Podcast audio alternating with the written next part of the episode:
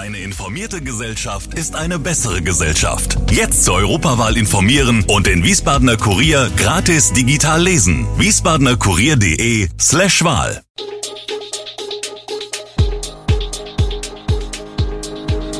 Gude, unser morgendliches News Update. Das Wichtigste aus Wiesbaden für Sie im Überblick. Guten Morgen aus Wiesbaden an diesem 31. März. Kommt in Wiesbaden ein Brückenkollaps 2.0? Der Geschäftsführer von SW Verkehr räumt auf. Wie kann mehr Klimaschutz im Main-Taunus-Kreis gelingen? Casteller Blumenkübel-Diskussion geht in die nächste Runde. Das und mehr gibt es heute für Sie im Podcast. Spätestens seit der Havarie und dem schier endlosen Drama rund um die Salzbachtalbrücke verspüren wohl alle Wiesbadener eine deutlich größere Sensibilität, wenn es um die Instandsetzung von Brücken im Stadtgebiet geht. Also beantragte der Mobilitätsausschuss bereits im Herbst einen Bericht beim Verkehrsdezernat, der Auskunft darüber geben sollte, welche Brücken innerhalb Wiesbadens bei ihrer letzten Hauptprüfung signifikante Mängel aufgezeigt hatten Herauskam, dass im Wiesbadener Stadtgebiet aktuell 23 Brückenbauwerke stehen, die entweder einen ausreichenden oder schlechteren Zustand haben. Bewertet wurden die überprüften Brücken in einem Notensystem zwischen 1 und 4. Die genauen Zustandsbereichsnoten wurden wie folgt gegliedert, 1,0 bis 1,4, sehr guter Zustand, 1,5 bis 1,9, guter Zustand, 2,0 bis 2,4, befriedigender Zustand, 2,5 bis 2,9, ausreichender Zustand, 3,0 bis 3,4, nicht ausreichender Zustand und 3,5 bis 4,0, ungenügender Zustand. Keines der geprüften Bauwerke konnte nach den Kriterien des Verkehrsdezernats einen befriedigenden Zustandswert erreichen. Die meisten Brücken pendeln sich im ausreichenden Bereich ein. Nach zahlreichen Vorwürfen der Günstlingswirtschaft wird bei SW Verkehr umstrukturiert. Der umstrittene Geschäftsbereich Koordination und Innovation wird zum 1. April aufgelöst. Der Leiter Jörg Martini sei bereits beurlaubt, heißt es aus SW-Kreisen. In der SW-Mitarbeiterzeitschrift schreibt Geschäftsführer Jan Görnemann unter der Überschrift Unbequeme Kurskorrekturen, das Hitparadenmanagement der vergangenen Jahre muss endlich ein Ende haben. Wir müssen nicht die Ersten sein. Wir müssen mit unseren Projekten keine Preise gewinnen. Wir müssen es stattdessen richtig machen. Dinge bis zu Ende denken und die Hinweise von Ihnen, den Fachexperten, anhören und ernst nehmen.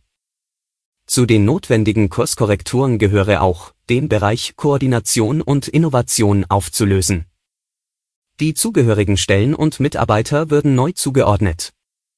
Der Geschäftsbereich wurde noch unter den Geschäftsführern Jörg Gerhardt und Hermann Zemlin zunächst als Büro der Geschäftsführung neu geschaffen und war direkt der Geschäftsführung unterstellt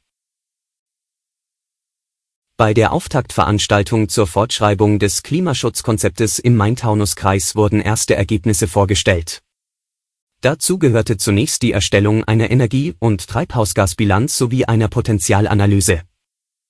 Demnach sei im Main-Taunus-Kreis im Jahr 2019 ein Energieverbrauch von fast 5300 Gigawattstunden festgestellt worden, mit dem die Emission von rund 1,65 Millionen Tonnen Kohlendioxid einhergegangen sei Mehr als ein Drittel entfalle auf den Verkehr, knapp ein Drittel auf die privaten Haushalte, fast ein Fünftel auf die Industrie und 12 Prozent auf Gewerbe, Handel und Dienstleistungen.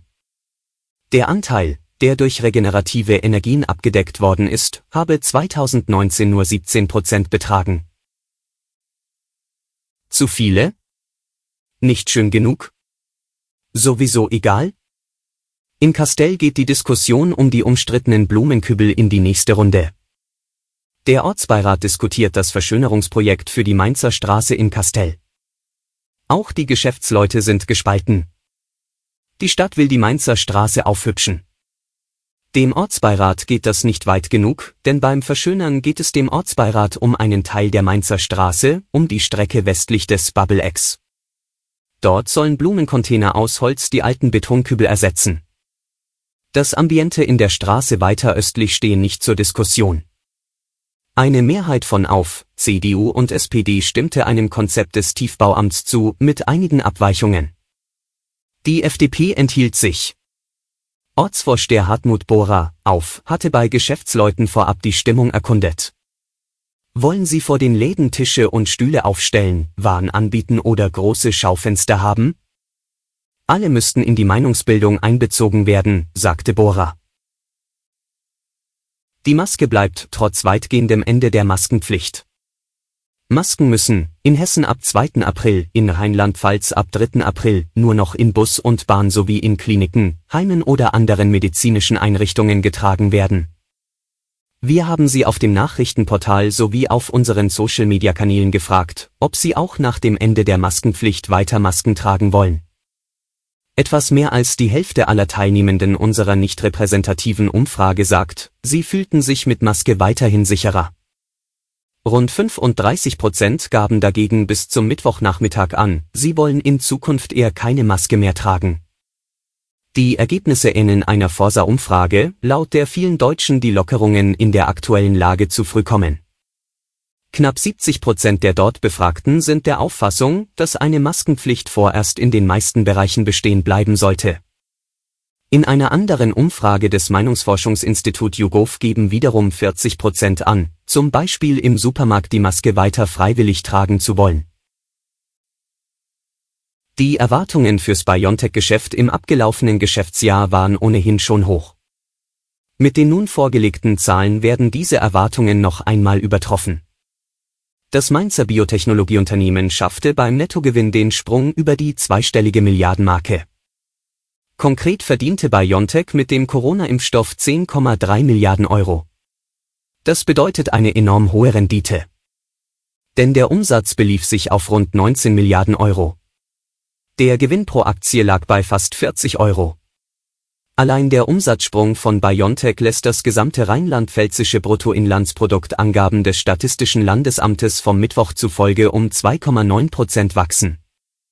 Insgesamt legte das Bruttoinlandsprodukt im Bundesland preisbereinigt nach vorläufigen Berechnungen gegenüber dem Vorjahr um 9,6 Prozent zu.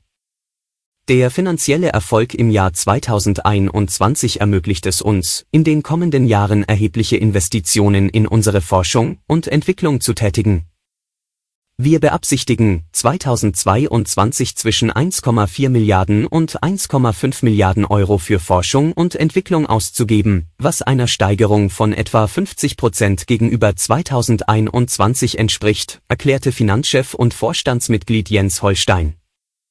In den kommenden Jahren sollen die Forschungsinvestitionen noch weiter steigen.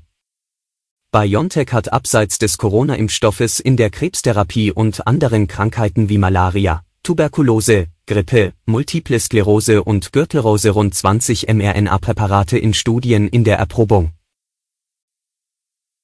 Alle Infos zu diesen Themen finden Sie stets aktuell auf wiesbadener-kurier.de. Gude Wiesbaden ist eine Produktion der VRM von Allgemeiner Zeitung, Wiesbadener Kurier, Echo Online und Mittelhessen.de. Redaktion und Produktion die NewsmanagerInnen der VRM. Ihr erreicht uns per Mail an audio.vrm.de.